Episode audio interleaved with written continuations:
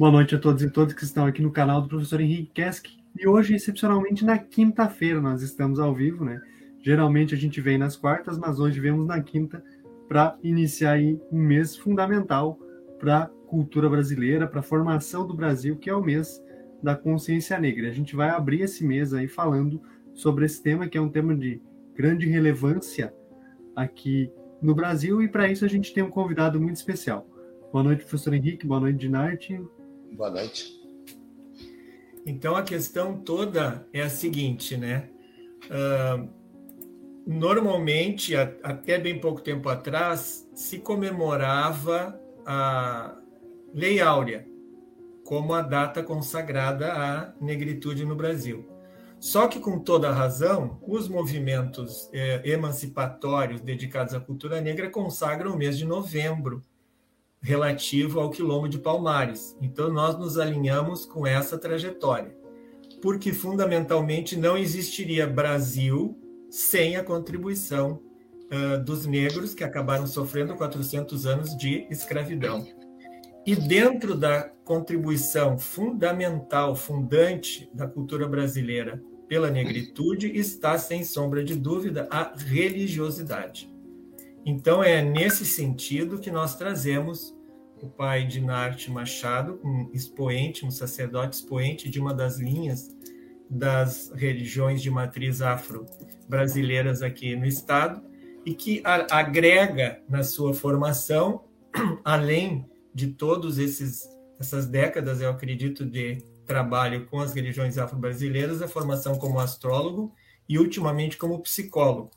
Então, Dinarte, nesse primeiro momento, agradeço a tua disponibilidade de participares do, do canal. E, e, realmente eu gostaria que tu falasses um pouco dessa, dessa tua trajetória, né? E como é que chegaste nessa, nessa posição, até porque eu tenho percebido o seguinte, Dinarte, que o fenômeno espiritual ele se abate sobre várias pessoas indistintamente e muitos não sabem como proceder quando isso acontece né? Então é importante falar da tua trajetória também, de te é, explicar como é que isso verdadeiramente aconteceu e, claro, abordando sempre o enfoque muito relevante nesse mês, que é o enfoque da uh, cultura negra. E como eu te dizia antes, uhum. eu conversei antes com o Dinarte e eu usei aquela expressão um banda branca. E o Dinarte me corrigiu em relação a isto, porque indicava já na minha fala a normalização eh, desse preconceito. Então, Dinarte está com a palavra mais ou menos para nós iniciarmos essa nossa conversa, assim, nesses termos. Então, em primeiro lugar, gostaria de desejar boa noite a todos e a todas, uh, ao professor Henrique pela oportunidade, ao Antônio por estar aqui, e para mim é um momento de muita relevância poder falar um pouco dessa cultura. A gente tem que quando a gente fala em cultura negra, em religiosidade no Rio Grande do Sul, uh, como a gente estava falando, né, umbanda branca. Dentro do estado, a religião do negro, ela teve uma forte influência da cultura católica. Então ela perdeu muito de suas raízes, né? A gente é o estado onde a umbanda, né, e, e, a nação, que é diferente do candomblé, né, que é uma outra designação, que é um culto que é só nosso daqui do estado do Rio Grande do Sul, um culto orixá que é só nosso, que difere muito do candomblé. Então, e todo culto é regionalizado, até porque o nosso país é, é muito extenso e a colonização dele se deu por diversas etnias. E aqui no Rio Grande do Sul, a, as principais etnias foram alemã e italiana. Então, os primeiros negros que iniciaram o culto, eles tiveram que mascarar o seu culto uh, com, os, com os preceitos católicos. Então, muitas das nossas festas são ligadas até hoje a festas católicas. Os altares de Umbanda, os congás, como a gente chama, e os quartos de santo, ou PGs, como são chamados na, na nação, eles são no sentido triangular lembrando o altar de uma igreja. Tá? E ainda se tem a imagem de, de, de Jesus tá? como elemento principal do culto. né? nas mais diversas uh, designações religiosas. E por isso que o nosso culto aqui no Estado é, é tão difícil, muitas vezes, das pessoas terem entendimento. Né? E muito ligado ainda ao catolicismo. Claro que das décadas de. Eu sou uma pessoa que eu falo um pouquinho da minha trajetória religiosa. Eu conheci a Umbanda em 1977, na Sociedade Espírita de Umbanda, uh, Mãe Manjá e Ogum Beramar, no bairro Santana, em Porto Alegre. Eu tinha 12 anos. Tá? Eu venho de uma família, eu sou um brasileiro nato, né? Meu pai era de origem negra e minha mãe de origem italiana. Brasil, Brasil. É, Brasil. E meu pai era uma pessoa que não, não era ligado a culto nenhum. E na família da minha mãe a gente tem padres, tem freiras, e eu cresci dentro da Igreja Católica. Tá? Fiz comunhão, aquela coisa, todos os preceitos católicos. Aos 12 anos, eu tinha perdido meu pai e fui estudar em colégio público. E no colégio público, colégio de periferia, a gente tem um outro contato com uma outra realidade. Né? E ali, através de colegas, eu conheci a Umbanda. E ali, eu, eu, como eu sempre digo, não sei se foi amor à primeira vista ou entrega à primeira vista. Quando eu entrei na, naquele terreiro e olhei aquele congá, algo dentro de mim dizia: aqui é o teu lugar. E ali permaneci naquela casa durante 10 anos. Com 10 anos, eu prossegui minha caminhada, fui para Quimbanda, que é uma outra designação, como complemento. E aos 20 anos, eu estava dirigindo o, o Centro Espírita de Umbanda, Cabo Cariajara, que existe até hoje, uma casa que tem está fazendo 32 anos de fundação. E atualmente estendi essa ramificação para a cidade de Lajeado, onde a gente tem o, o centro chamado Aldeia de Caboclo, Templo de Sagatana. Então, essa é um pouquinho da minha trajetória religiosa para poder. Nesse meio Ou tempo, seja, eu fiz. Foram acontecendo fenômenos contigo né? Fenômenos Sim. íntimos, psíquicos espirituais, e tu foste seguindo este caminho. Foi seguindo esse caminho. Isso, deve, isso gerou uma série de rupturas, provavelmente, assim, internas tuas, e, uma, uma, e essa trajetória foi se apresentando. Como eu costumo dizer, Henrique, eu acredito muito na espiritualidade, e é como eu digo assim, eu tive muitos sinais eu não tive este problema com ah, rupturas, né? Porque algo interno dentro de mim era uma identificação muito grande. Uhum. Então eu teria assim, seria assunto para, eu acho que uma, para uma noite inteira, né? Dos processos que eu passei e ainda passo dentro da religião, que apesar de ser uma pessoa de ciência também, né, de ter cursado uma academia, existem coisas que realmente a gente não tem explicação. A pois é. Mas eu acho isso importante, Dinarte, também, porque, na verdade, tu, com certeza, tu tens o conhecimento das histórias de explicação da, da, dos mistérios existenciais humanos feito pelas religiões de matriz afro-brasileira, que são muito impactantes, né? E ao mesmo tempo tu tens esta formação com astrólogo, os arquétipos astrológicos, e agora o psicólogo, então, tu relacionas isto, né, de, de uma maneira uh, para prestar esse serviço, digamos assim, a quem te procura. Como é que ocorre essa relação? Bom, essa relação para mim ela é muito individualizada. Eu costumo dizer que eu tenho a, a, as três pessoas dentro de uma pessoa só. Tá? E sei muito bem separar o que é ciência do que é espiritualidade. Quando eu estou atuando como psicólogo, sou psicólogo clínico de orientação psicanalítica, sou freudiano, e eu não misturo uma coisa na outra. O que é ciência é ciência, o que é espiritualidade é espiritualidade. É muito difícil a gente conseguir isso. Mas como dentro da espiritualidade eu eu sei reconhecer quando algo é mental e quando algo é espiritual.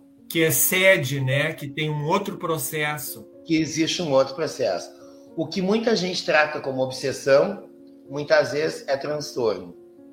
Ah, e muitas vezes o que é tratado como transtorno é espiritual. Existe uma linha muito tênue, que eu costumo dizer, entre uma coisa e outra. Tá? Acredito que tanto a ciência quanto a espiritualidade são duas linhas paralelas. Elas nunca vão se encontrar, mas vão andar juntas. Ah, isso é importante, né? Ou seja, para todos e todas que estão nos assistindo, uh, quaisquer que sejam os fenômenos que estejam se abatendo sobre cada pessoa em, em, em particular, né? Procurem todas as possibilidades de recursos. Eu acho isso muito importante. Nossa proposta de Narte no canal é justamente esta: mostrar esta abertura porque muitas vezes, assim, em sala de aula de Narte, a minha sensibilidade me mostrou também que tinha muitos alunos vivenciando fenômenos espirituais que acabaram sendo canalizados para tomar remédio, ficarem catatônicos, entendeu? Perderem esta essa fenomenologia própria, na verdade, do espírito, né? Então, é importante saberem que sim, existe possibilidade de outros recursos para serem uh, usados nesse sentido. Dinarte, ah, tu, te, tu tens sofrido preconceito desde a tua caminhada em função da pele, em função da negritude. Como é que foi essa tua experiência com isso? Bom, como eu, eu, eu costumo dizer, né? Eu tenho uma particularidade que entre os brancos eu nunca fui branco e entre os negros eu nunca fui negro. Uhum. Então, se eu disser que eu sofri preconceito racial, isso eu não posso dizer, eu não posso falar de preconceito racial. Agora, preconceito religioso, já sofri muito sim e sofro até hoje. Inclusive, como nós estávamos comentando, nessa semana, dentro da nossa religião, a gente tem culto aos antepassados, né? Que a nossa ideia de morte é diferente das religiões mais, mais tradicionais, né? eu digo sem, sem, sem ofender ninguém, sem querer ferir a fé de ninguém, mas a gente tem uma outra visão da morte. A morte para nós não passa de uma passagem e de algo necessário à vida, porque temos várias mortes durante a vida. Né? Quando a gente fala na palavra morte, uh, se tu permita-me abrir um parênteses no meio da conversa, né? A, a morte, as pessoas, quando se fala essa palavra, a primeira coisa que tem a mente é a morte física. Mas quantas mortes temos ao longo da vida, né? Que não nos damos conta e elas são necessárias. Sim. Pra, então, a morte mais entendida, né? A morte do amor. Para nascer um novo amor, um amor velho tem que morrer. Tem que morrer. Através de uma separação, de uma viuvez. E fica aquela dor. E já linkando com a psicologia, né, todas as perdas para nós são tratadas como processos de luto. Uhum. Entendeu? Quando é uma perda, é um processo de luto. Né? Que a pessoa tem as fases naturais que ela, que ela irá passar e que são necessárias. Porque é uma reorganização, uma reestruturação. E essa desorganização, muitas vezes, ela é necessária né, para que se crie uma nova organização.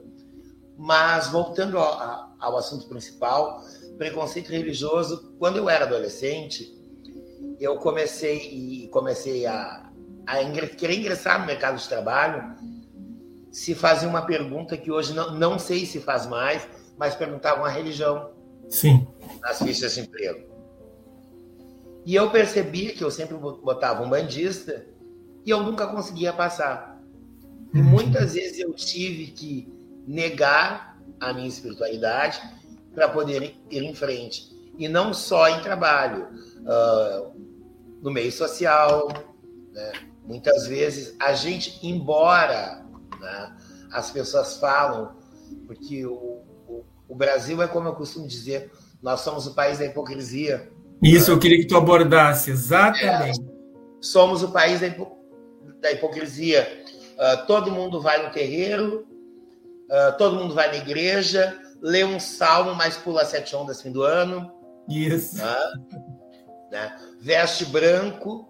Todos os rituais de passagem que, dos católicos, dos cristãos, são todos africanos. Todos africanos. E eu, e eu, eu vou mais longe, né? Eu vou um pouquinho mais longe. Eles são de origem pagã. E a religião do negro ela é milenar. Ela é hum. é milenar.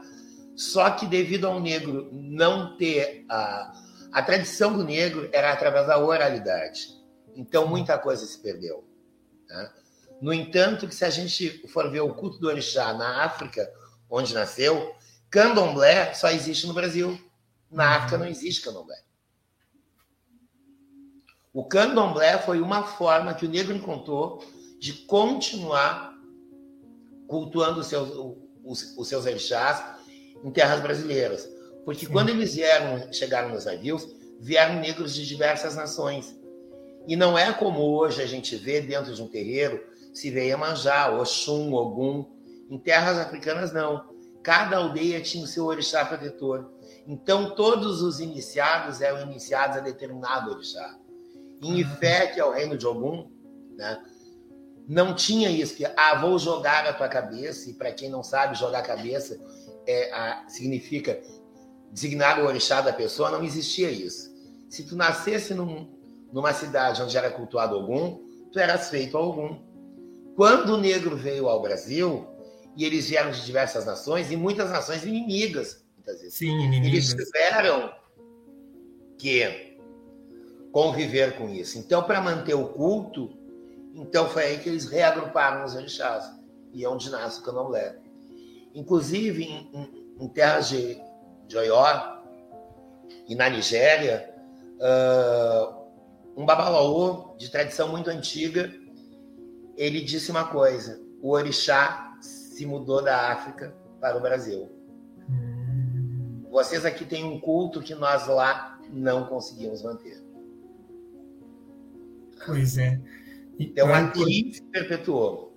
A importância de Narte dessa fala também é o seguinte: nós precisamos estabelecer definitivamente no, no país aquela norma constitucional que proíbe qualquer forma de discriminação, principalmente religiosa. Mas ultimamente está acontecendo um fundamentalismo religioso é, como este episódio que tu narraste há pouco, dessa agressão que tu sofreste, né? E isto antes de qualquer outra consideração no Brasil. Quando um integrante de qualquer culto que seja, cristão ou não cristão, budista, orientalista, de qualquer linha, agride a outro, isto é ilegal, isto é inconstitucional. Isto não pode, no, ordenamento brasileiro, ser aceito em hipótese nenhuma. E todo aquele que sofre agressão tem não só o direito, tem o dever de recorrer à justiça para acabar com esta forma de agressão, né? Eu acho, então a importância de se uh, bater nesta tecla da completa e total tolerância religiosa num país multiétnico e multicultural como o Brasil, em que tu não pode enfiar a goela abaixo a religião na goela de ninguém é impossível no momento a gente não associar isso ao momento político que estamos. Uh, mais uma vez, sem querer entrar na. Me faltou, me fugiu a palavra, me desculpa. Nessa guerra ideológica. Isso, nessa guerra ideológica. Uh, infelizmente, nosso país agora está muito dicotômico, né? É, ou tu é a favor ou tu é contra. Isso é muito perigoso e, é, e a gente não pode negar, é inegável que quem deu voz a tudo isso é o atual governo. É impossível Sim. dizer que não é. Isso é um dado, é um fato. É, deu-se voz a isso e é inegável. Né? Esse preconceito sempre existiu, ele sempre foi velado, mas agora ele está aberto. Inclusive, quantas políticas públicas foram canceladas e quantas. Uh, uh, enfim, a gente perdeu inúmeros direitos. Então, se está dando voz. Eu disse que eu não pensei que eu iria viver para ver uma inquisição ser montada novamente. Porque o que a gente tem assistido é uma inquisição. Um fato e um dado que é muito realista: os terreiros de candomblé, os terreiros afro-brasileiros no norte e no nordeste do país, vêm sido atacados. A gente tem terreiros seculares que foram destruídos que tem todo um patrimônio não só religioso, mas um patrimônio histórico e cultural. Porque todo terreiro ele não deixa de ser uh, uma grande sociedade dentro da sociedade. Porque Sim. quando a gente chama alguém, o, o, os filhos chamam, como eu, um pai de santo, eu sou realmente o dirigente. E quando eles se tratam por irmãos, então muitas vezes, dentro do próprio terreiro, cada terreiro tem a sua realidade, tem a sua uhum. construção social e atende uma, uma determinada população. As nossas festas, que muitas vezes a gente precisa falar, falar disso, ah, mas vocês matam animais. Mas todo mundo come churrasco, todo mundo come galeto.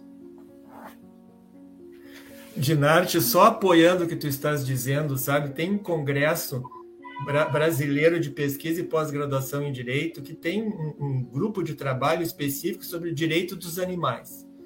E aí, infelizmente, teve uma ocasião que eu fui participar do debate. E eu coloquei exatamente essa questão que tu colocas aqui. Escuta, e quem vocês estão defendendo, na verdade, o direito de cachorro, tá? E, e a picanha, e a vaca pastando. Então, qual é a diferença, né, entre uma postura e outra? Agora, o que eu gostaria que tu falasse, já que esse, esse tema é um tema delicado, é a questão do sacramento, né? Porque o sacrifício do animal é um sacramento na religião, entendeu? Não é uma coisa assim profana, não é um assassinato. Não, e, e inclusive ah, todo animal a gente não, não, não, chama de. Antigamente se chamava de matança, né? anos atrás. Tá? Então é um termo muito pesado. Então o termo que a gente está mudando hoje é sacralização. O nosso animal que vai a sacrifício, ele é sacralizado. Ele é oferecido à divindade. Uhum. E as pessoas se apegam no detalhe. Então quer dizer que os santos de vocês comem? Não, eles não, não comem. A gente oferece a eles para aquele mesmo animal que seja sacrificado, ele vá para a cozinha e sirva de alimento ao povo de Axé, ao povo do terreno, à comunidade terreno. Ah, isso e é importante, gente... gente. Presta atenção nessa fala. Né? E o que a gente não pode esquecer é que até a década de 70, tu dizer que era de religião afro era considerado algo muito negativo. Com os anos 80 e a partir dos anos 90, houve uma glamorização da religião. Hum. Né? A gente vê hoje os, os nossos cultos não não se vê mais chita dentro do culto, né? São achós, achós para quem não, não sabe, é o nome que a gente dá à roupa religiosa. Né? Sim. Os achós hoje são comprados em, em ateliês. Os nossos tempos não são mais de, de chão batido. Temos pais de santo que tem, tem templos belíssimos. Então, a religião do negro também conseguiu evoluir. Mas até uhum. hoje a gente é atacado. Porque se a gente tem um templo bonito, né, aos olhos dos outros, ah, o Pai de Santo está explorando. Uhum. É uma exploração. Né? Quanto à suntuosidade das demais designações religiosas, que eu não quero entrar no mérito, okay. né? e que a gente sabe que ali existe sim. O que, que vai acontecer? Quando tu entrar num templo religioso, tu vai fazer uma consulta com com o Pai de Santo, uma consulta espiritual, ele não vai dizer assim para ti, tu vais deixar 10% do teu salário. E existem despesas, como tudo. Se tu não quiser fazer, tu vai sair porta fora e não vai ser obrigado a fazer. Enquanto em outras designações religiosas, a gente vê o dízimo. Sim, né? obrigatório. Que é, que é obrigatório. Então, aí a gente vê e não tem como dizer que há um preconceito racial muito grande. Tudo que é legado ao negro é mal visto. Como a gente estava falando anteriormente, né?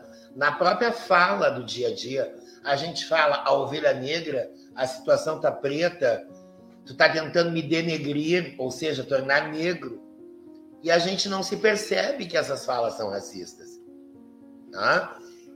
Outra coisa que eu bato muito em cima, que as pessoas dizem que hoje tudo é mimimi. Não, é que hoje se tem consciência. Antigamente se, não se tinha consciência. Hã? Hoje se tem consciência, cada dia mais se tem consciência dos direitos que a gente tem. E a gente luta por esses direitos. Então, o que tu chama de mimimi, como eu costumo dizer, eu chamo de direito. Como a gente vê às vezes nas redes sociais, textos. Ah, no meu tempo tinha né, o, o gordo, né, o baleia, né, o pneu. Só que as pessoas têm que ver que aí eu entro um pouco no campo da, da psicologia. Cada vez mais a sociedade vivemos de imagem. Uhum. Né? E é como eu digo, o Instagram para mim é o grande espelho de Narciso. Porque se a gente entrar no Instagram, ninguém posta desgraça no Instagram. Uhum. Ninguém posta que tá mal no Instagram. Tá? O Face já virou uma rede social que é mais informativa. Mas no Instagram todo mundo é feliz, todo mundo é alegre, todo mundo passa em festas a semana inteira. Todo e a realidade é outra. A realidade todo mundo é, é bonito. Sim. É o grande espelho de Narciso. Inclusive, eu estou escrevendo um artigo, uh, porque ano que vem vou tentar o mestrado. Ah, né? Ótimo. E, é, e, um dos. E tô, tô organizando isso para mostrar realmente essa realidade. Né? Hoje em dia a gente não vive mais sem rede social, não tem mais como. Claro, é, uma, é um mecanismo, como a gente estava conversando anteriormente, né? cada um de nós está no município e está se tornando possível isso. Mas até que ponto isso é sadio? Até que ponto? Quais as consequências disso? Ainda não sabemos. Tem toda uma geração a ser estudada. Sim. A internet ficou popular no Brasil a partir de 2005 partir de 2005, 2000, 2007, mas o grande boom foi na década de 2010 em diante. Antigamente, ninguém mais. Né? Hoje, a gente tem um mundo aqui dentro. Né? Que é o celular. O notebook hoje não é mais usado. Computador de mesa também não. Cada vez mais a gente é dependente a essa tecnologia. E até que ponto isso é bom ou ruim? Dinarte, né, nessa. Desculpe, só para complementar, complementar minha fala, é que é impossível a gente falar de tudo isso sem abrir esses parênteses, porque tudo Sim. está interligado. Eu entendo. Não, e eu, eu acho importante, Dinarte, essa tua fala em relação à tecnologia, porque paradoxalmente me parece que também ela não diminuiu a busca pela espiritualidade, né? Tu continua sendo procurado Tu continuas Muito recebendo bom. consultas de questões existenciais humanas que a tecnologia e as redes não resolvem, né? Exatamente. E o procedimento de Narte, quando, quando alguém te procura, na verdade, tu vais de, no jogo de búzio. Através do jogo de búzios. Tá? Através do oráculo do búzio. E o que me chama a atenção é que muitas vezes, antes de eu me tornar psicólogo, as pessoas chegavam na minha frente e eu via que aquilo ali não era espiritual. Uhum. Era transtornos, eram coisas que tinham que ser resolvidas pela ciência, pela psicologia até pela psiquiatria. E muita gente eu já encaminhei, como encaminho até hoje. Né? Procuras um psicólogo, procuras um psiquiatra, teu problema não é de fundo espiritual. E assim como já aconteceu o contrário. Agora mesmo, eu cito um caso de uma menina que a mãe a trouxe no meu terreiro. Ela tinha ela tinha uma depressão profunda e tomava várias medicações e consulta com psiquiatra e ela não melhorava, não melhorava, não melhorava. Aí trouxeram ela no terreiro e a menina era médium. E ela, ao chegar no terreiro, a entidade se manifestou. No outro dia, a mãe me liga, chorando, e diz assim: depois de muito tempo, minha filha saiu do quarto e voltou a sorrir. Meu Deus. Hã? Mas ela... isso é um momento importante, Dinarte, eu acho, também para todos e todas, porque até pouco tempo também tinha uma ideia absurda no senso comum né, de, que, de que os sacerdotes das religiões afro-brasileiras eram ignorantes. Né? E, na verdade, tem uma é. geração nova surgindo. Realmente. E, e isso é um, é um fato inegável, porque a maioria dos sacerdotes eh, de antigamente eram de origem negra. Então, tinham não tinham acesso à cultura e à educação. Hoje eu conheço pais de santos que são advogados, uh, psicólogos, uh, advogados, engenheiros, se tem uma outra cultura tá? e é incentivado a isso. Porque a, a, nós, seguidores da religião afro-brasileira, a gente aprendeu que a gente só vai conseguir combater fogo com fogo. E o que é o fogo quando eu falo? Claro que é muito simbólico. É através da educação e do conhecimento. Sim. Hoje em dia, muitos pais, temos sociólogos, temos historiadores, a gente tem pais de santo com doutorado, tá? doutorado e até pós-doc, porque a gente aprendeu na marra que essa é a nossa arma. Que as pessoas acham, é como eu digo, a gente não acredita em magia, como as pessoas pensam. A gente acredita em energia. É bem diferente. Energia. E tem certas energias que não se explicam, elas acontecem. Mas, é sempre, mas é sempre legado por, por vir do negro, né, ela é sempre legada e relacionada ao mal. E uma questão muito importante que eu gosto de frisar, de, gosto de frisar, desculpe, gosto de frisar sempre, a religião do negro a gente não acredita no diabo. Nós não temos um Deus do mal. A gente não demoniza. Tudo na natureza é sagrado. Essa coisa de culpa, de pecado, nós não possuímos isso. Nós não precisamos de salvação porque somos partes do todo, que estamos em constante desenvolvimento. Então a gente não precisa ser castigado. Uh, me perdoe na fala, porque é uma fala até que me causa uma certa revolta. Uh, eu não consigo acreditar num Deus que fica sentado no trono jogando xadrez com o ser humano. Hoje tu foi bonzinho, hoje tu vai ser recompensado. Amanhã tu foi malzinho. Não. Eu acredito na evolução na evolução espiritual. Somos seres em constante evolução espiritual. Como creio também que existiram civilizações bem mais adiantadas que a nossa, né? e que foram extintas por fazer um mau uso. Né? E permito dizer aqui que a nossa sociedade, tal como está, está em declínio e é inegável. Uhum. Nós estamos chegando ao fim de uma civilização Quero deixar bem claro aqui que não é o fim do mundo, mas é o fim da civilização tal qual ela existe. A gente não tem mais espaço para ignorância.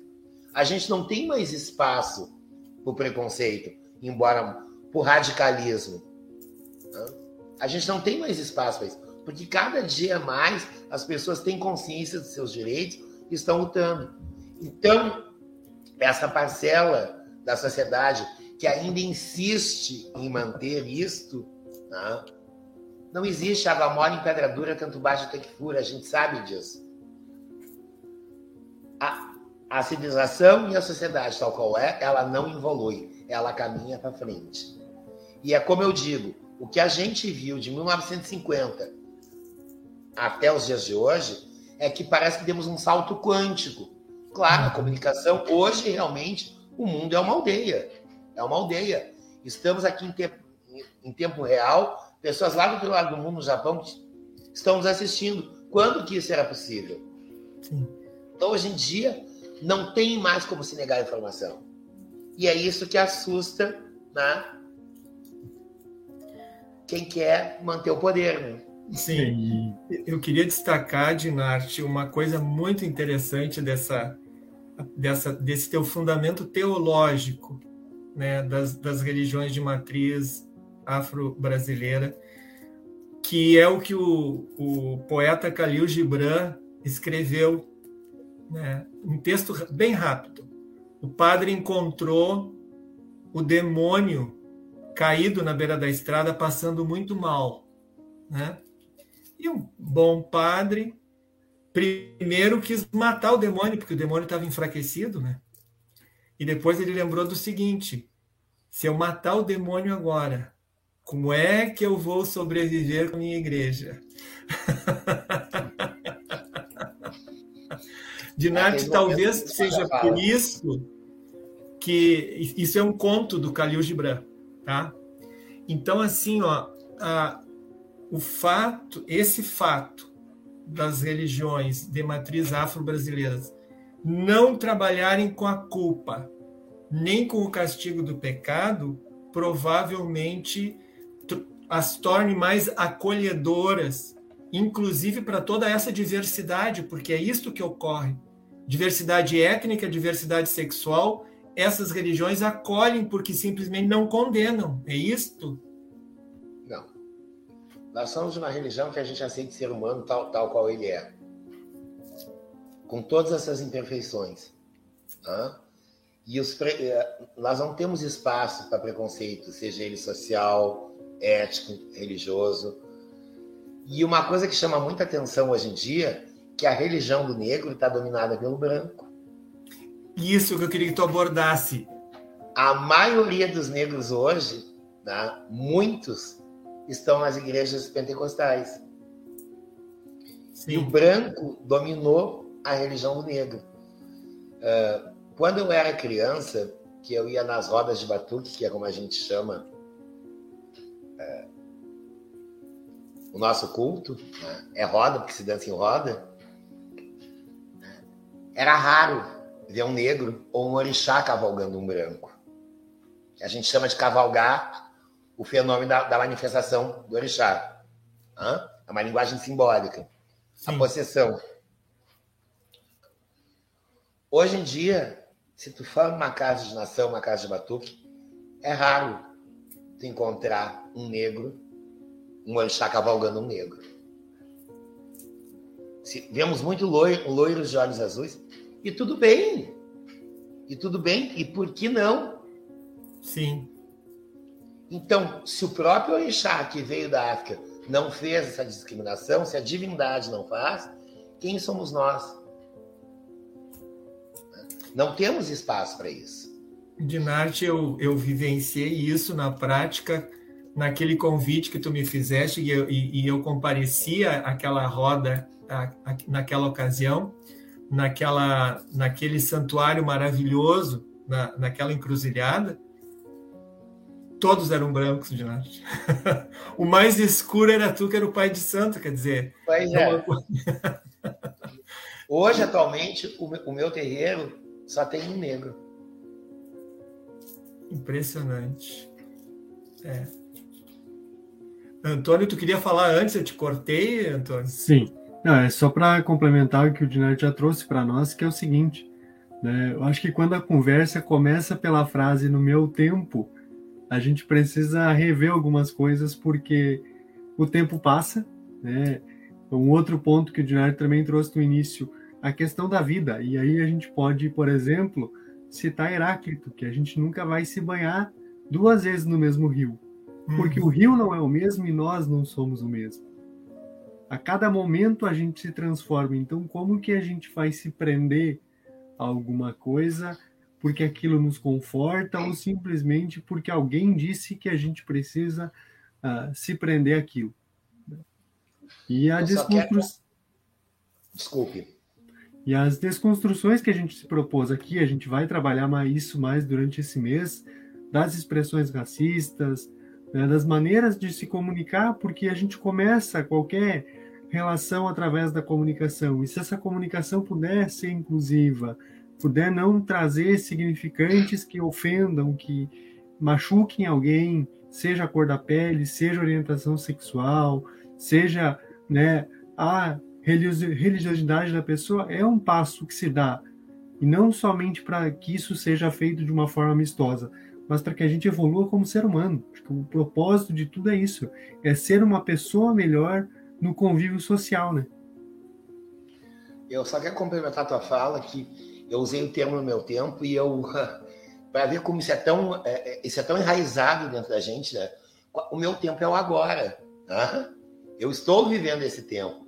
Então, é, eu quero também ressaltar aqui que não pensem que dentro do nosso culto também não tem as pessoas que são tradicionalistas e lutam para que o culto fique daquela maneira. Só que a gente não pode admitir que o culto de hoje seja igual ao que era nem há 20 anos atrás, não tem como. Não existe como. Não se tinha essa tecnologia, não se tinha esse acesso a essa informação. Dentro do culto, a gente também tem pessoas que insistem em querer manter aquilo que os nossos antepassados faziam. Só que não existe, não tem como. E aquilo, uh, eu aprendi uma coisa: tudo aquilo que não evolui, a tendência é desaparecer. as coisas precisam evoluir. Porque quando algo fica muito estagnado, tá? O novo, ele sempre vem. E não adianta. Eu sou muito contra o saudosismo. As pessoas dizem, ah, porque no meu tempo era melhor, porque no meu tempo era assim. Não, o teu tempo é hoje. Se eu não evoluísse, eu não teria chegado onde cheguei. Né? Porque tanta coisa não era permitida. E hoje eu vi. A gente tem que separar o que é tradição e o que é preceito religioso. Sim. E muitos preceitos que a gente teve foram para manter o culto. Foram para porque gente, há menos de meio século, né, entravam dentro dos nossos templos, furavam os tambores, os pais santos eram presos. E de uma certa forma a gente está assistindo isso de novo, acontecendo. Está acontecendo isso novamente. E ninguém dá voz. Quando eu falei da sacralização, uma coisa que foi muito pouco comentada. Uh, em 2008, um deputado tentou botar uma lei uh, impedindo a sacralização de animais. E a uhum. gente só soube disso porque, casualmente, nesse dia, um pai de santo estava na Assembleia Legislativa. E soube. E a gente conseguiu se mobilizar em menos de 24 horas e dar voz. Pergunto: a mídia nacional, as grandes mídias nos deram voz? Não, não nos deram voz. Naquele ano a gente ganhou, foi no grito mesmo. Foi que se chamar de ganhar no grito. Uhum. Agora, vai fazer isso em qualquer outro tempo religioso, qualquer outro tempo de origem do branco. Se as grandes mídias já não vão em cima. Uhum. E hoje a gente é visto como algo folclórico, né? que só é lembrado. É muito bonito falar da consciência negra, é muito bonito falar do negro. Mas por que só novembro? Ah, isso mesmo. Por que só novembro? E essa, Dinarte, é uma das brigas que eu tenho com datas temáticas. Eu não posso reduzir uh, uma cultura, seja ela qual for, a um dia ou a um mês. E aí a gente pode pegar exemplos cotidianos como Outubro Rosa, Novembro Azul. Por que, que eu preciso discutir essas questões somente nesse mês? Porque nos outros meses também tem recorrência, também tem pessoas precisando de apoio, também tem necessidade de política pública para atendimento das pessoas, seja qual for a questão, não é não trazendo só o mérito ao Outubro Rosa ou ao Novembro Azul, mas janeiro, fevereiro, março, abril, todos os meses tem. Mas por que, que eu preciso isolar isso a uma data. Exatamente. Eu, a esse respeito, eu penso assim: eu acho importante que tenha essas datas, né? para que isso se firme, mas que não seja um modismo só falado naquele momento, né? que seja um momento de se rever o que foi feito da data passada até essa data, o que, o que se pode mudar, né? porque senão vira aquele discurso, né? aquele discurso vazio sempre se fala na, a, a mesma coisa e vai caindo num vitimismo e nada, e nada se faz. E é claro que muita coisa é feita. Tá? Tivemos grandes avanços, mas não são divulgados. Os grandes Sim. avanços não são divulgados, porque não é interessante. Agora, tem como a gente dizer que não é preconceito? Claro que é preconceito. Dinarte, eu, um outro tema que eu acho muito interessante, porque nós estamos nos dirigindo assim para o final do ano, nós tínhamos falado antes, que tu esclarecesse um pouco essa questão, então, do orixá regente do, do ano, de acordo com a, com a, com a tua com a nomenclatura que tu segues aí, explicasse como é que ocorre isso, né? Sim. Uh, em primeiro lugar, a semana africana ela era lunar ela não era solar. Tá. E o africano possuía apenas quatro dias na semana e não sete. Hum. Quando vieram, a, quando eles foram trazidos ao Brasil, já encontraram, né, o calendário de sete dias e eles tiveram que fazer adaptações. Então é muita regionalização. Então, todos os anos no fim do ano, agora vai começar a eterna briga do orixá regente do ano. Isso, né? isso, é. Vai começar aquela briga é tal, é esse, é aquele. Para nós do Sul, o orixá regente do ano é o orixá regente do primeiro dia do ano. Tá? Na segunda-feira, Exu, falo no Rio Grande do Sul. Na terça-feira, Xangô. Quarta-feira, Chapanã. Quinta-feira, Ogum. Sexta-feira, Emanjá. Sábado, Oxum. Domingo, Oxalá. No candomblé, o dia de Oxalá é sexta-feira. Eles têm, fizeram uma outra associação. E agora, como dá certo para nós e como dá certo para eles, questão da egrégora. Se a gente está debaixo de uma egrégora, aquela egrégora responde. Aqui para nós responde. Tanto que esse ano caiu numa sexta-feira, o primeiro dia do ano, e para nós foi ano consagrado a Iemanjá. Né? Um ano que é voltado à família, um ano que é voltado para nós, ela é a mãe das cabeças, a mãe do pensamento, a que rege os nossos pensamentos, a dona do lar. E uma das coisas que poucas pessoas sabem, né? Que tratam Xangô como, como justiceiro, mas Iemanjá para nós é advogada. Ela advoga a nossa causa. Uhum. Xangô bate o martelo e faz a lei. Mas nossa advogada é Iemanjá, porque ela é considerada a grande mãe, a mãe geradora. E o que uma mãe faz, advoga pelo seu filho. E este próximo agora entra no sábado. Para nós será um ano regido por Oxum. Que é sincretizada a Nossa Senhora da Conceição. Olha, eu sou contra o sincretismo. Ah, Sim. Sabe, acho que ele foi válido para manter. Claro, Cumpriu o papel. É, para manter o papel, mas São Jorge não é Ogum e Nossa Senhora não é Oxum. Ah, isso é Vamos muito deixar importante. isso bem claro. Sim, né? sim. Porque muito antes de, de, ter a história ou a lenda também que São Jorge, né? Há, há controvérsias, né? Sim, se é uma história se, é, ou, ou, ou, se é uma lenda. O negro lá na África já cultuava Ogum. Já cultuava Iemanjá. São, foram formas de manter culto. Então, hoje, se tu chegar numa casa de nação africana, mesmo ela sendo mais tradicionalista, tu não vais mais encontrar imagens católicas. A gente vai ter os nossos deuses negros sendo representados. Isso é importante, deuses negros de pele negra, porque é de pele negra, de pele negra. A própria imagem de Emanjá que todo mundo conhece é uma europeia. Uma europeia. Não tem nada a ver.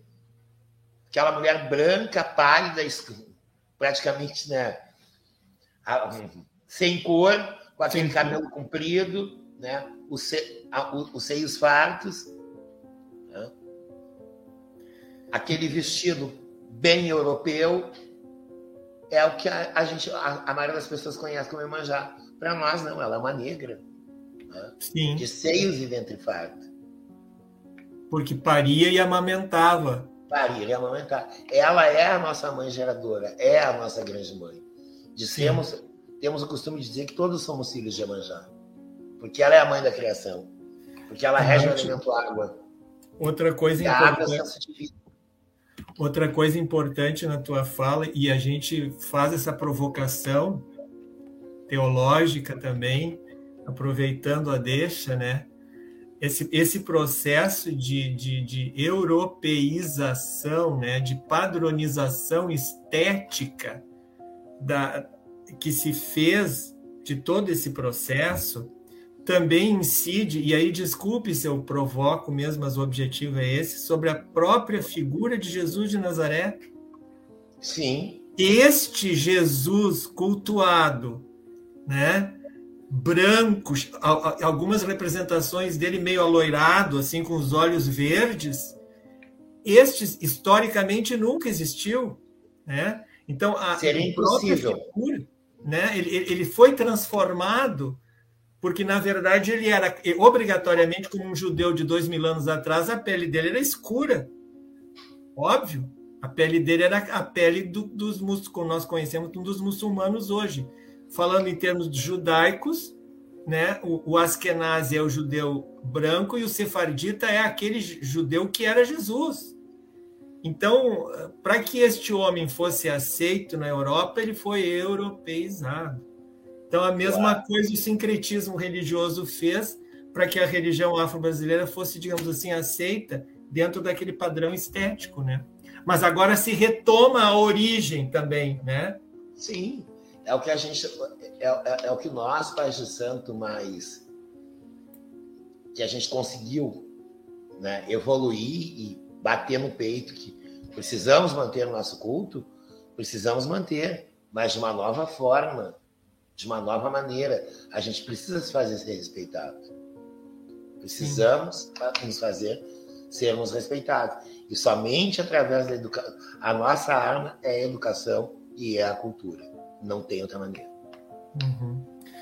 Dinarte, a gente percebe outra coisa que eu me preocupo, já que tu falaste bastante também das, das redes sociais e, e, e do que está divulgado na internet, né? Eu, eu, às vezes eu me preocupo, Dinarte, com esse processo de verdadeira vulgarização assim do culto do, das religiões afro-brasileiras, todo mundo falando que orixá é isso, orixá é aquilo e tal, e, e parece que tem algo que não é, não estou sendo contra essa possibilidade, mas que fique o alerta para as pessoas filtrarem isso, né? E para as pessoas buscarem quem tem conhecimento verdadeiro e não sair fazendo coisa lá louca por aí. Uh, eu vou um pouquinho mais além. Isso é uma coisa que não tem só no nosso culto, né? Com esse acesso à informação de hoje, tem gente que recebe o diagnóstico do médico, vai para a internet pesquisar e se automedica. Ah, sim. Isso é uma coisa que, infelizmente, é inevitável. É, qual é o filtro que a gente dá? O que é bom se mantém. O que é saudável se mantém. O que não é, não fica, não sobrevive. Eu já me questionei muito sobre isso. Então, agora, muitas vezes, eu vejo nas redes sociais Antes eu era mais. Né? Dava mais na cara tapa. Agora observo e, e prefiro manter outros meios. Mas a gente vê, vê verdadeiros absurdos sendo ditos e sendo cometidos. Mas isso não é só no campo religioso. Né? É em todas as áreas. Né? Até mesmo na, na, minha profissão, na psicologia, o paciente muitas vezes ele vai para a internet pesquisar ah, eu tenho transtorno, um, um, um, transtorno de ansiedade. Aí ele vai lá, lê tudo aquilo ali e usa aquilo como uma capa. Hã? Ah, eu sou assim porque eu sou ansioso. Uhum. E a mesma coisa na religião, vamos passar na religião. Ah, não, mas lá no Facebook disseram que é assim. E, e, e uma coisa que é.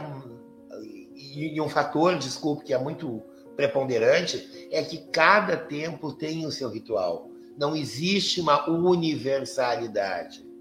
E a grande briga dentro, tá? a dissidência dentro da nossa própria cultura é isso. É saber que nunca teremos um culto que seja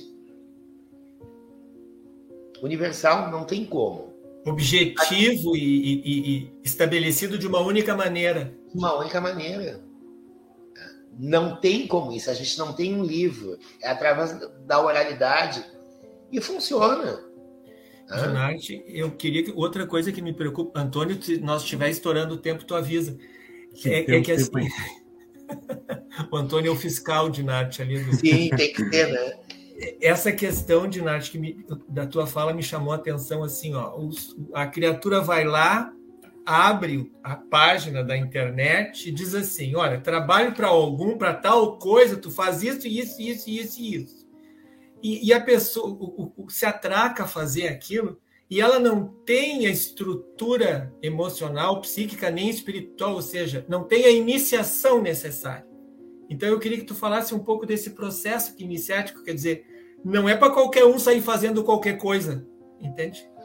Pois é, mas aí como é que a gente vai ter controle sobre isso? Porque as pessoas leem e, e, e, vamos ser honestos, né? Esperto tem em tudo que é lugar. Tem um ditado que a gente costuma dizer, né? Enquanto existe burro nessa terra, São Jorge não vai andar de a pé. Né? Sempre vai ter os seguidores, né? Sempre. Hoje em dia é, é, é um certo absurdo que rituais nossos que eram velados, que eram só revelados a iniciados, né? Hoje a gente vê abertamente. Né? Qualquer pessoa hoje que quiser ser pai de santo, se ela tiver, se ela for um pouquinho mais rápida, mais astuta, ela monta ali, vai e faz. e paz. Quem é que vai dizer que não é? E, Aí o que, que acontece muitas vezes? Eles mudam de cidade, mudam de bairro, eu fui feito hoje mesmo. Eu recebi uma ligação de um pai de santo perguntando a respeito de uma pessoa, de uma determinada pessoa, que passou pela minha casa. E essa pessoa se disse pronta por mim. Uh, pronto que a gente diz é concluiu todos os processos até chegar a uma valorixá. E essa pessoa não ficou nem um ano na minha casa. Meu Deus. Ou seja, Dinarte, é necessário todo um processo de construção, um processo iniciático e, e, e uma tradição né, entre sacerdotes e iniciados. A gente tem mais uma, um, um ditado que a gente usa muito. Quem não se senta para aprender, não se sabe se levantar para ensinar. Uhum. Tudo para nós dentro da cultura afro é, é passado através da oralidade. Claro que hoje está havendo um resgate, tem muitos, existem muitos artigos, isso é inegável, mas não adianta. A tradição de cada terreiro é passado por cada sacerdote. Ele dá continuação aos seus iniciados. E é um processo íntimo, assim, entre mestre e discípulo, né? E Exatamente. deve ser assim, entende? Tem que ser assim. E uma das coisas que mais a, a, a gente sempre diz, a minha grande mestra de astrologia, Zilá Saldanha, se estiver nos ouvindo nesse momento. Já teve numa live. É, ela, ela me ensinou uma coisa. O objetivo do mestre é que o seu discípulo o, o suplante. Aí ele vai ser um mestre e o mestre vai procurar um novo discípulo. A gente tem que se desprender dessa vaidade também. Né? Existe uma certa vaidade. Não somos soberanos. Nós, Babalorixás, pais de santo, a gente inicia e cada um traça o seu caminho. Né? Nós temos o nosso traçado e cada um traça o seu caminho. Dinarte, e tem um momento em que tu, como sacerdote, percebe que aquela determinada pessoa tem as condições, está pronta para receber os sacramentos e, e, e seguir. Né? Exatamente. E isso, e isso é uma coisa muito séria, muito demorada, e, e, eu acredito que de uma preparação muito longa, não é assim instantânea. É, eu costumo dizer que existe uma coisa que eu tenho que eu respeito muito, que é a ancestralidade, porque a nossa religião é baseada na ancestralidade. O que, que a gente vê acontecer hoje em dia? A maioria dos iniciados quando eles se veem prontos, eles abandonam o terreiro de origem. Uhum. Aí tudo aquilo que eles. To, toda aquela obediência que eles tinham, aquele respeito, não existe mais. Porque eles querem cada vez mais ser sozinhos. Mas as pessoas têm que entender que não se faz nada sozinho, principalmente na nossa religião. Eu, como pai de santo, eu não realizo nada sozinho, se eu não tiver alguém para me auxiliar nem que seja porque a, a religião do negro é toda de cozinha. A gente costuma dizer que é toda de cozinha. O nosso fundamento começa na cozinha. Tá? Quem não sabe cozinhar por orixá, não sabe entrar no salão. Como a gente diz. Tá? Então, é, é, é, muito necessário e, infelizmente, hoje, é, aí a gente tem que citar Balma, né? Não, não, não tem como, né? Sim. Vivemos em tempos líquidos, né? As relações não me servem mais, vou lá para o outro. Não tem como a gente não citar Balma, né? E, Dinarte, só fazendo um adendo, pegando a tua deixa, para quem gosta de Balma, amanhã tem uma publicação que vai sair no Instagram do professor Henrique, falando justamente sobre as teorias do Balma, né, e como que a gente vive isso no dia a dia, né, e cada vez mais, né, tá cada vez mais cristalino que o que ele escreveu se materializa no dia a dia, né? E cada dia mais, mais e mais exemplos né, que a gente tem. Uh, basta prestar um pouquinho de atenção que a gente percebe. Mas passando um pouquinho pelos comentários também, o Rodrigo Zurá está com a gente. O Rodrigo ah. também já esteve aqui no canal, também já participou. O Fernando do canal Astro Cabana, o Fernando é de Campinas, São Paulo.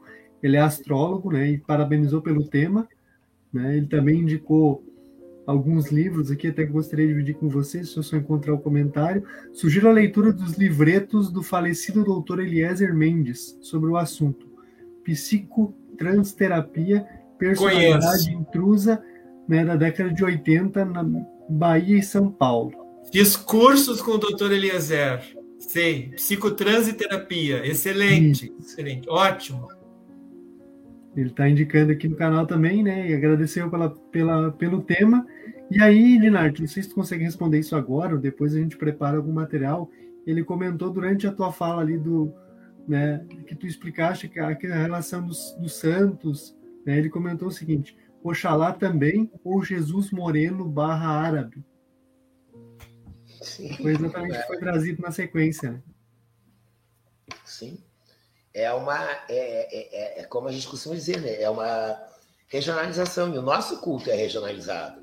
A própria roupa do culto aqui no, no, Rio Grande do Sul se, usa, se, usava antes se usava muita bombacha, bombacha e os estilos religiosos eram muito parecidos com os estilos de prenda. Já de São Paulo para cima, Bahia, tem aquela coisa bem mais afro. Hoje, né, com com a internet, então já, já, já, se mudou muita coisa, já se mesclou muita coisa. Então é impossível se manter um purismo hoje. Não tem como. Não temos mais como. Dinar, sabe que eu me preocupo, eu me, me, espantei uma vez falando sobre isso, tá? E outra vez, outra, eu não quero também magoar ninguém, mas eu fui com uns amigos meus no bairro de Madureira, no Rio de Janeiro, que tem uma super concentração de lojas de religião das religiões afro-brasileiras. Eu fiquei preocupado, Dinarte, com a carnavalização do culto. Tinha roupas de orixás ali que eram assim fantasias de luxo para o carnaval carioca, entende? É uma coisa assim que a pessoa projeta uma representação externa, provavelmente porque falta aquela iniciação interna. Então eu, eu queria refisar muito isso. Nós estamos quase estourando o tempo, mas é assim, ó. Parábolas de Jesus, né? Por favor, para quem lê o Evangelho, tem um momento que Jesus diz assim: Para os demais eu falo em parábolas, mas para vocês eu vou explicar o sentido da parábola. E aí o evangelista não diz nada, porque é claro o sentido verdadeiro é transmitido de mestre para discípulo. A verdadeira iniciação é do pai de santo, do Babalorixá, para aquele iniciado. E obrigatoriamente é oral. Então, me parece que isto que se perde também um pouco nesse momento. E, Dinati, a tua fala é importante, porque assim, o que eu percebi nesse jogo do tempo, talvez o orixá tempo esteja interferindo aqui. É assim, é um processo de inovação e, ao mesmo tempo, um processo de busca por aquela raiz originária, né? Ou seja, o, a, a, deidade africana, obrigatoriamente, ela tem a pele escura. Sim. E isso está surgindo agora como uma inovação que é, na verdade, um retorno àquela raiz, não é? Então é Sim. muito interessante e é um culto aberto. Eu acho que isso é importante também de tu frisar. Uh, eu gostaria só de, de, de, fazer uma observação na, na, tua fala, porque como essas coisas são, são tão enraizadas, uh, eu concordo contigo que há uma exacerbação, mas que a gente não pode negar o seguinte: a, a suntuosidade dos templos uh, católicos, e a gente ah. sabe que o Vaticano, ah, precisamos, é ouro e ao negro sempre foi imposta a chita, né? a panela de barro. Então, e por que, que a gente não pode usar o luxo também? Vai É como eu, é como eu sempre disse, não é o que tu veste, mas é o que está por debaixo. E eu vou dizer uma, uma coisa, vou, vou te falar algo, algo assim, ó. Eu já conheci muito pai de santo, de pé descalço e de chita, que era muito mais soberbo, ah. do que muitos estavam hoje. Entendi. É uma das coisas que a gente tem que mudar também esse, esse conceito. Porque isso é um conceito lá do feudalismo, a gente tem que voltar né? Ao clero e à igreja tudo era permitido. Né? E ao entorno os restos. Correto. Antônio, estouramos o tempo, Antônio? Estouramos é que... um pouquinho, mas não tem é, problema. É assim, ó, quando o tema é interessante de Nath, entende? Sempre fica faltando mais um pouco de. de, de, de uma coisa vai levando a outra, né? A noite inteira. É, então já fica o convite de Nath para a gente voltar aqui em algum momento, no momento específico, para a gente poder explorar mais algum, alguns outros temas e também tirar dúvidas. E antes da gente encerrar e de te agradecer, eu quero fazer o um registro aqui. A Zilá está nos acompanhando desde o início. Ela mandou um WhatsApp aqui agora pedindo para transmitir os parabéns para vocês dois pelo momento, pelas abordagens que foram feitas aqui, né? E também, agora falando por mim, quero te agradecer, Dinarte. Foi um prazer te conhecer. É o professor Henrique que nos conectou nesses últimos uhum. dias aí para fazer o contato, combinar, combinar a entrevista e tal. Foi um prazer te conhecer. Né? Espero que a gente possa conversar outras vezes, conversar sobre outros temas também. O espaço fica aberto, né? A gente tem sempre, como o professor Henrique falou no início, aqui é um espaço de diversidade, de diálogos. Né? O objetivo aqui é transmitir conhecimento e também falar sobre. Né? Então, o espaço está sempre aberto para a gente conversar, para a gente discutir. Uma discussão sadia, saudável, com respeito. É o que a gente propõe aqui toda semana. E fica o convite aí para uma nova oportunidade. Antônio, não sei se a gente falou das pessoas, é, como é que tu fala sempre de é, se registrarem no canal, como é que é que a gente se entusiasma de Nath com o assunto? como é que é? Fala, Antônio, fala. Exatamente. E lembrando né, que quem é novo aqui no canal, que se puder, se inscreva no canal, deixa o like no vídeo, compartilhe o vídeo também, manda no grupo do WhatsApp, manda para os amigos, para que a gente consiga de fato alcançar mais pessoas, levar conhecimento de qualidade, porque todos os convidados que a gente traz aqui são pessoas né, que dominam o assunto, que têm conhecimento e que têm coerência para vir falar sobre o que se propôs. Então, uh, são pessoas que têm nosso respeito, obviamente, também são respeitadas no meio onde dialogam sobre esse assunto. Então, se quem não for inscrito, que esteve conosco, que está aqui ainda, se inscreva no canal, compartilhe o vídeo para que a gente consiga aí alcançar mais pessoas. Dinarte, muito obrigado pela por ter aceito o convite nessa nossa conversa. Obrigado a todos e todas que nos assistiram. E fica mais um pouco para nós combinarmos depois algum detalhe técnico, tá, Dinarte? Tá assim que ele terminar a, a transmissão. Isso.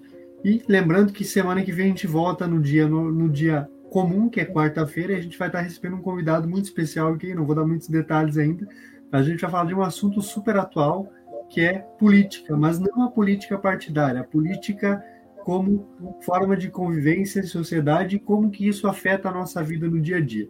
Então, semana que vem estaremos de volta na quarta-feira, esperamos a todos e a todas aqui no canal, e lembrando sempre, se inscreva, curta, deixe um comentário e também divulgue para que a gente consiga continuar crescendo aqui no canal. Obrigado a todos e a todas e até a próxima semana.